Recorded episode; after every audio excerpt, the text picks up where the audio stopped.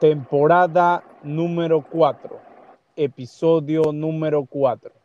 Lo hizo un mago. De la Biblioteca de Letras Aficionadas, hoy le traemos En la montaña rusa, de la escritora Carlin Smith.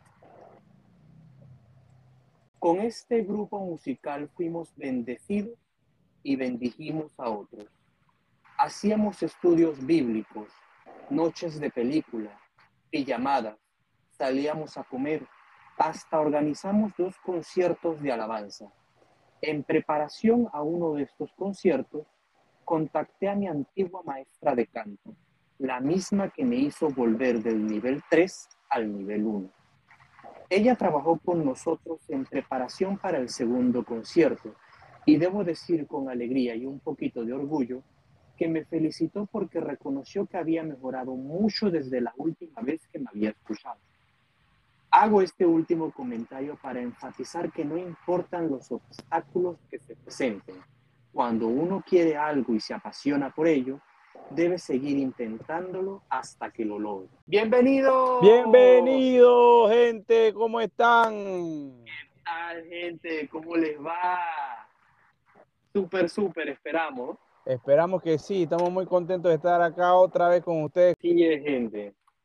Y hoy ¿Cómo se llama el capítulo de hoy, Andy? Hoy vamos a hablar acerca de lo hizo un mago.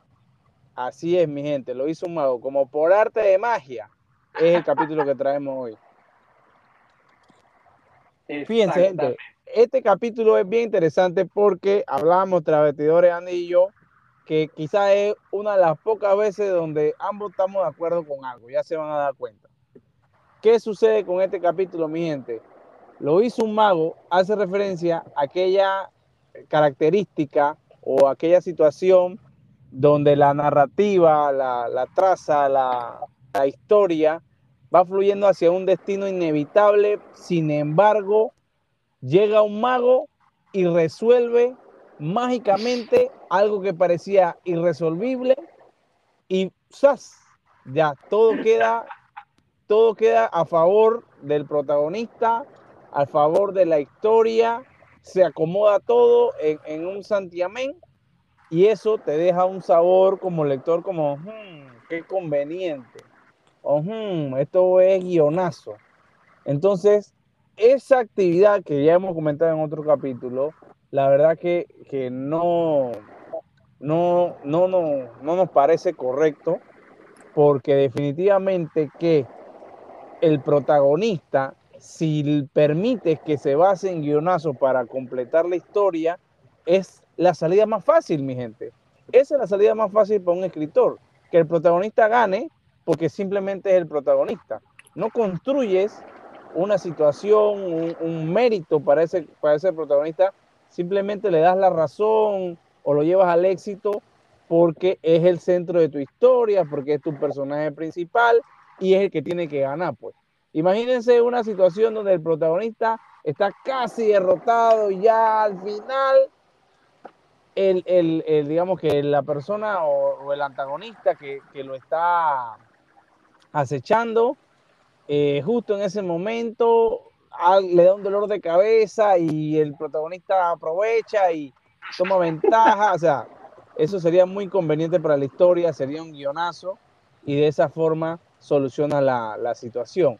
No creemos que esa magia, ¿sí? Lo hizo un mago, sea bueno para la historia. Entonces, nuestra opinión es que tratemos de caer o, o evitar, más bien, tratemos de evitar esas situaciones. Hay veces, gente, hay veces que pasa que nosotros como escritores nos cuesta reconocer que estamos dando un guionazo en una, en una parte X y Z, y ahí es donde nuestros lectores beta nos ayudan a identificar eso para ver cómo se puede corregir, eh, pero definitivamente que eso debe menorizarse, ir a menos, sobre todo en las partes críticas y del clima de la historia. ¿Qué tú piensas, Andy? Eh, así mismo en la misma línea. Eso es histórico, gente, histórico. Es sumamente raro. Sí, es histórico que Andy no venga a pelear como siempre dice él y que estemos de acuerdo. Prosigue, compañero. Es sumamente raro, gente, con decirle que hasta la profesora Karina estaba de acuerdo con nosotros. Sí, Imagínense cómo se, se alinearon los planetas. Se alinearon los planetas porque los tres estábamos de acuerdo. los tres estábamos de acuerdo con esta, con esta situación. Eh, y antes de, de, de entrar en mi opinión en este tema, yo voy a partir del hecho de que uno no puede escribirle a nadie sus historias. Eh, yo creo que todos estamos de acuerdo con eso y lo decimos desde el punto de vista más respetuoso. Correcto. Por esto, por eso es que siempre es importante el tema de los escritores beta. Eh, porque cuando estamos desarrollando la historia, hay cosas que desde nuestro punto de vista tienen todo el sentido del mundo. Pero cuando lo ve un escritor beta o cuando lo ven los escritores en general, eh, se dan cuenta, hey, esto es un guionazo. Es correcto. Esto es, esto es algo que no tiene sentido y es algo que arruina la trama. Exacto. Eh, es algo que es algo que la deja que la deja como flotando y que le quita eh, la verosimilitud. Por lo menos en los libros que son de ciencia ficción, que esto lo vemos mucho en el campo de la ciencia ficción, pero también lo vemos mucho en, en, otros campos del, del marco literario. Eh, tenemos, tenemos por lo menos este universo con estas reglas plenamente establecidas. Reglas y no, no te estoy diciendo que como autor no las puedas romper, pero o sea, tiene que tener un marco lógico, tiene que existir un marco de referencia, no, no puede ser, eh, por ejemplo, o sea, esto lo vi con, un libro, no voy a decir nombre, no voy a decir nombres para, para evitarme cualquier problema, eh, pero uno de estos tantos libros que hablan acerca de, de, de, de virus zombies y cosas por el estilo, eh, que ya tú sabes que el tema de por lo menos una mordida ya es letal, o sea, ya el personaje está acabado. Oye, misteriosamente la protagonista resulta que es inmune. Y esto por lo menos a mí me dejó, o sea, gente, la historia está bien contada, la trama estaba bien contada, los personajes eran buenos, y todos, hasta los secundarios, todo el marco de la historia. Entonces cuando vienes y me sales con que la protagonista era inmune, ya como en la parte final del libro yo me quedo y que, o sea, ¿en serio están haciendo esto? O sea, lo hicieron, e-, es un, es un guionazo en todo el sentido de la palabra. Como es la protagonista, había que salvarla de alguna forma. Y yo no digo que estas reglas no se puedan romper, estas reglas sí se pueden romper, pero gente, tiene que existir una lógica coherente a lo largo de la trama. O sea, tienes que decirme algo que a mí como, como lector me permita presumir, suponer o entrar por lo menos en la posibilidad de que exista alguien inmune a este virus. O sea, son, son cosas que si se estructuran bien, quedan bien en la historia. El problema es cuando las agarras y las sueltas hacia la fuerza y el lector tiene que comerse eso. Y por lo menos, por lo menos en mi caso, en el caso de la profesora Karina y en el caso de Plinio, no estamos de acuerdo con ese tipo, correcto, con ese tipo de historia. Es que es muy paupérrimo que establezcas unas reglas y luego vengas y las rompas así por así. Como dice Andy, si se van a romper es por una lógica o por una pequeña abertura que dejaste la duda para aprovecharlo. Pero destruirlo así por así, este, no, no me parece. Así mismo es, gente. Gente, eh, les avisamos para que estén atentos. Recuerden que el 21 de octubre vamos a tener este evento en el Supercentro del Dorado. Para que nos vayan a ver, vamos a estar como letras aficionadas. Eh, apúntenlo del 21 de octubre.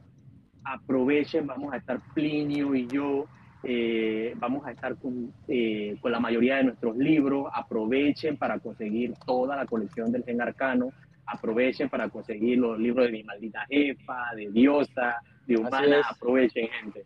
Gente, ese evento está más que interesante. Hay una buena cantidad de escritores locales que van a estar ahí con todas sus obras. Como bien dijo Andy, Letras Aficionadas va a estar participando, así que desen su vuelta. Nos saludan vamos a llevar eh, el gen arcano, vamos a llevar Asesino del Pasado. Asesino del Pasado es uno, es uno de los libros principales de esta actividad porque es un libro que si bien es cierto su rama principal es suspenso, también es un libro de toca temas así, eh, coquetea con el terror, como digo yo. Andy, Andy es un escritor de terror, tiene Canción de Cuna, tiene Raíz Roja, tiene varios libros interesantes, es para que aprovechen en el tema de terror, ahí van a encontrar tremendos ejemplares, así que ya saben mi gente, los esperamos allá el 21, papá. Así mismo es, gente. Y no sé, Plinio, para ir cerrando, ¿tienes algún algo más que agregar sobre este, este titulazo de, de y lo hizo un mago, porque lo hizo un mago? Así mismo, bueno, gente, ya ustedes saben, como todo en la vida, la magia es compleja. Así que no dejen sus problemas a resolverla, a resolverlo con este toque mágico de lo hizo un mago. Hagamos las cosas coherentes, hagamos la historia también. Así que eso es lo que traemos para hoy. Muy contentos de estar acá. Ya ustedes saben, como siempre, dejen su comentario. Nos gusta interactuar con ustedes. Vamos a estar el 21 allá. Los esperamos, mi gente. Nos vemos, gente. Y no olviden, por favor, hacerle caso a sus betas siempre. Totalmente. Así que se cuida, gente. Saludos, mi gente. chao.